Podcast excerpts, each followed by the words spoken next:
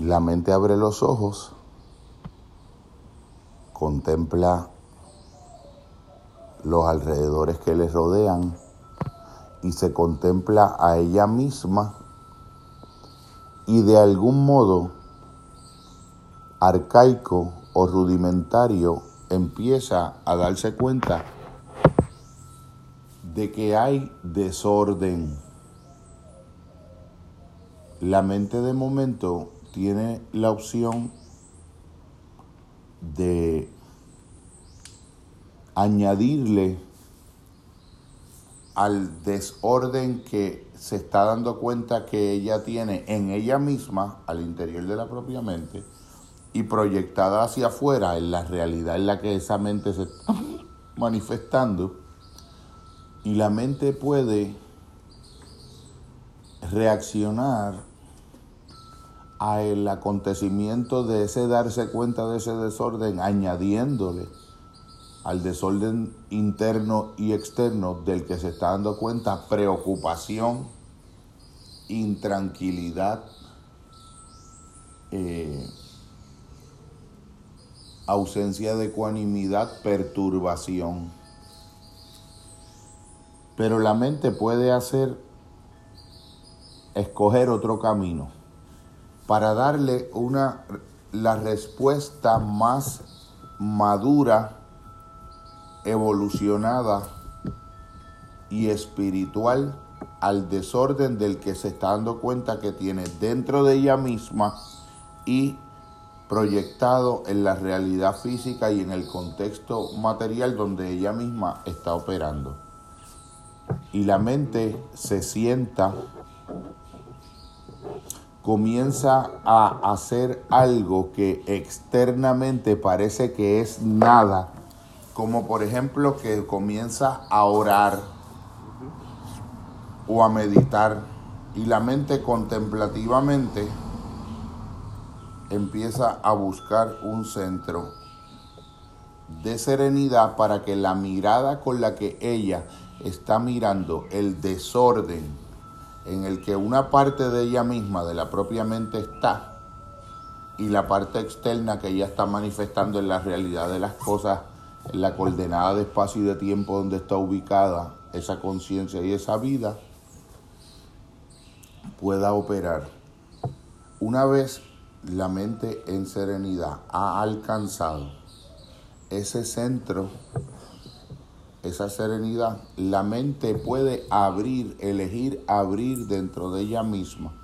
desde un estado de humildad que le permite aceptar el desorden con tranquilidad. El abrirse dentro de ella misma para pedirle al Espíritu, al orden del Espíritu que acuda, que se haga presente en el propio centro de la mente donde esa mente está contemplando ese desorden ya desde un estado de serenidad para que la acompañe a regresar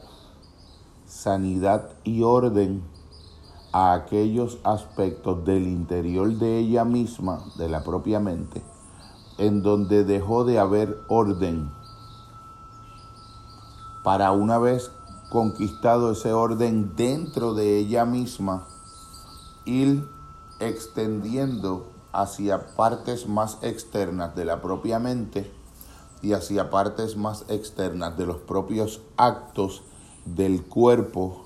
con el que la mente de uno opera, extendiéndose en acciones del cuerpo y extendiéndose hacia la realidad circundante de espacio y de tiempo donde esa mente vive, donde ese espíritu realiza la tarea y la jornada de vivir, la tarea y la jornada de darle una respuesta al regalo de la vida que ha recibido, teniendo como riqueza y como recurso para poder manifestarse como vida y practicar lo que los antiguos judíos llamaban el tikkun olam, un acto diario, continuo en el tiempo de vida histórico de participar junto al orden más alto del espíritu en el perfeccionamiento de la realidad, en la creación del mundo a través de crear un mundo propio que refleje el orden del espíritu en todas direcciones, en el cuerpo, en el hogar donde se vive, en los procesos fisiológicos de dormir, leer o de conciencia, actuar, laborar, y la mente empieza a sentir desde esa serenidad que ya comienza un orden. El orden comienza cuando la mente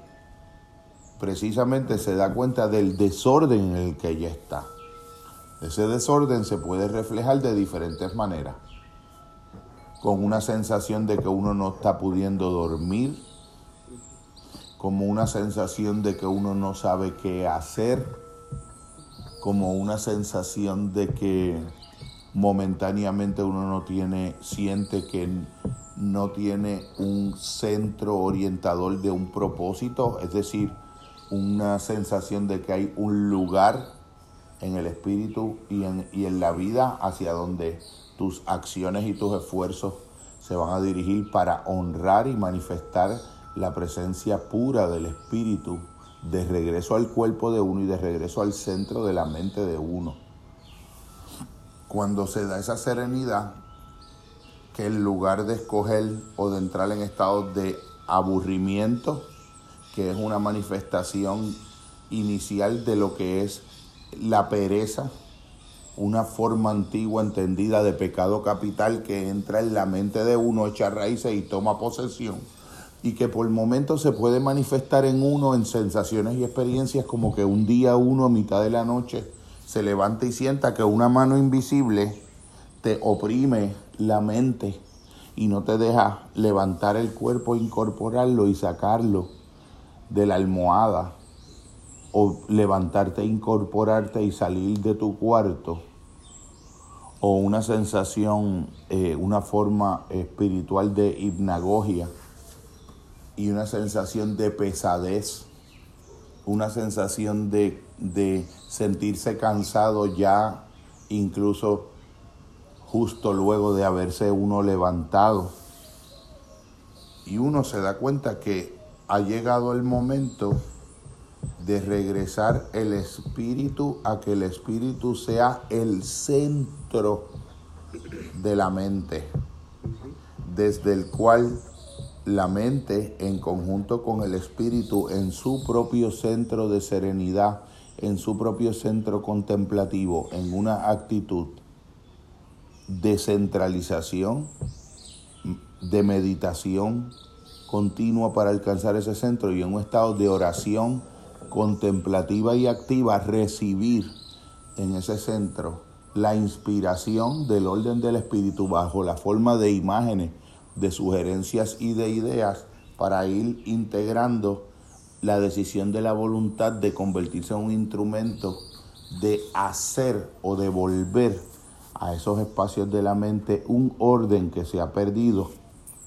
y de hacer extensivo a través de las acciones, siendo la fundamental la acción de que la conciencia venga a tomar dominio, posesión y mayordomía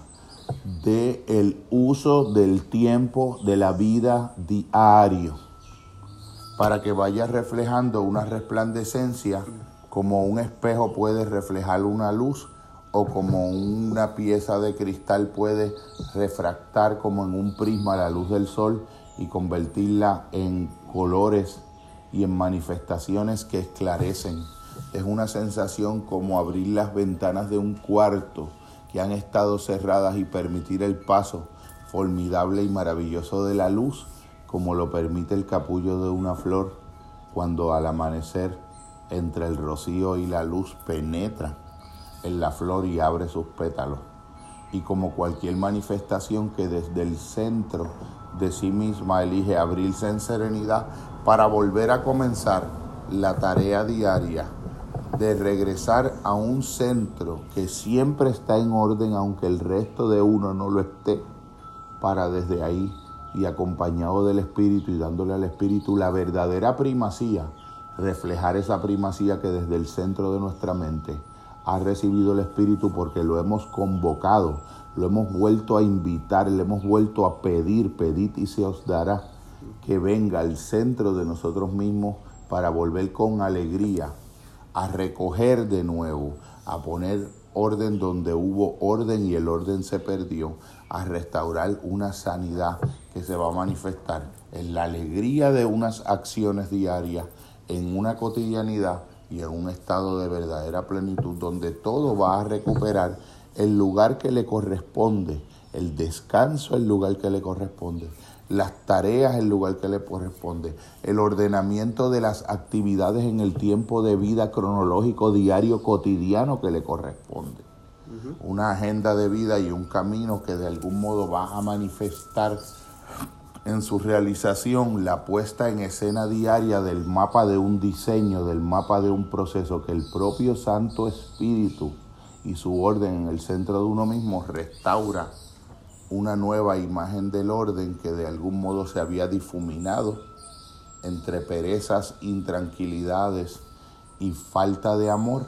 en un deseo de devolver el amor al centro de la vida y de que desde ese centro todo vuelva a adquirir un orden nuevo según la realidad de la inspiración del espíritu en la mente, de toda la dimensión que le llamamos angélica, toda la dimensión de musa y devolver a la vida un estado de poesía, de poética o de poética, de capacidad de crear en lo real lo posible, de establecer manifestaciones concretas de nuevas posibilidades para nuestra realidad en la medida en que podemos encarnar el orden del espíritu en nuestra realidad física, biológica, histórica y humana porque a través de esa encarnación del Espíritu en nuestras acciones reproducimos por la vía de ese ticum olam, de ese volver a decidir, permitirnos ser co-creadores y ser el Espíritu participante en uno de ese acto de co-creación para regresar la realidad a su orden y volver a lo que es el centro de las cosas.